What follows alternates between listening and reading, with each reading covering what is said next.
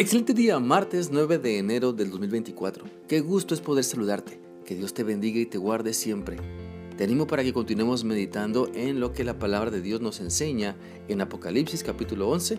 Este día vamos a meditar en las enseñanzas que Dios tiene para nosotros a través del versículo 13, el cual dice así.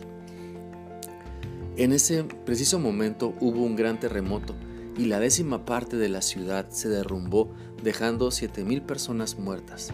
Los demás quedaron muy asustados y alabaron a Dios que está en el cielo. Lo que Dios promete lo cumple, ¿sabes? Y el juicio de Dios viene sobre quienes se niegan a seguirle y recibirle.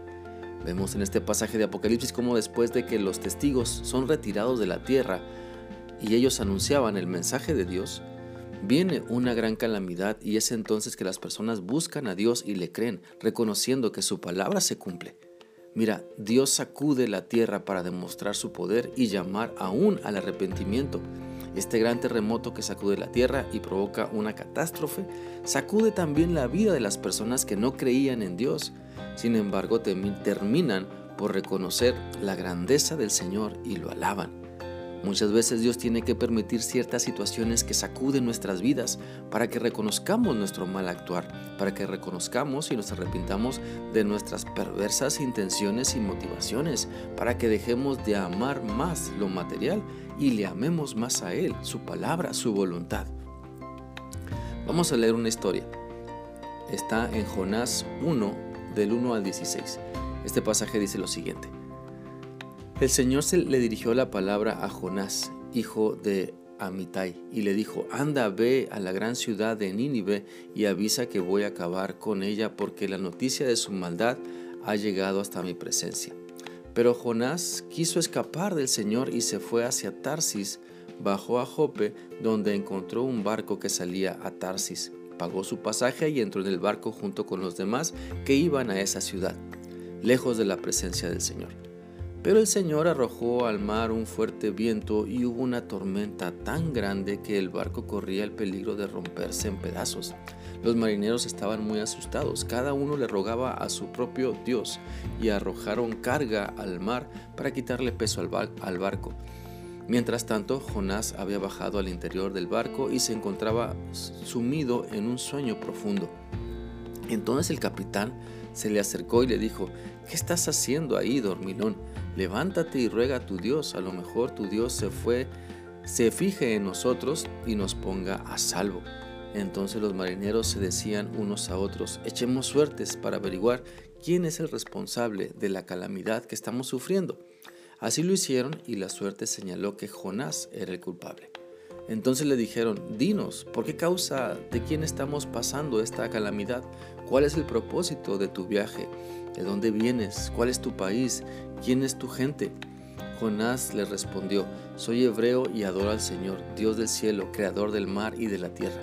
Entonces los hombres se asustaron mucho y le preguntaron, ¿qué es lo que has hecho? Pues sabían que estaba huyendo de la presencia del Señor porque Jonás se los había contado. Como la tormenta era cada vez más fuerte, le preguntaron a Jonás, ¿qué debemos hacer contigo para calmar el mar? Agárrenme y échenme al mar, y la tormenta se calmará. Yo sé que esta terrible tormenta cayó sobre ustedes por culpa mía. Los marineros empezaron a remar con todas sus fuerzas con la esperanza de llegar a tierra firme, pero no lo lograron porque el mar se ponía cada vez más violento y se volvía en contra de ellos. Entonces clamaron así al Señor. Señor, no nos hagas morir por quitarle la vida a este hombre. No nos culpes por matar a un inocente, porque tú eres el Señor y actúas como bien te parece. Así pues, agarraron a Jonás, lo lanzaron al mar y el mar se calmó.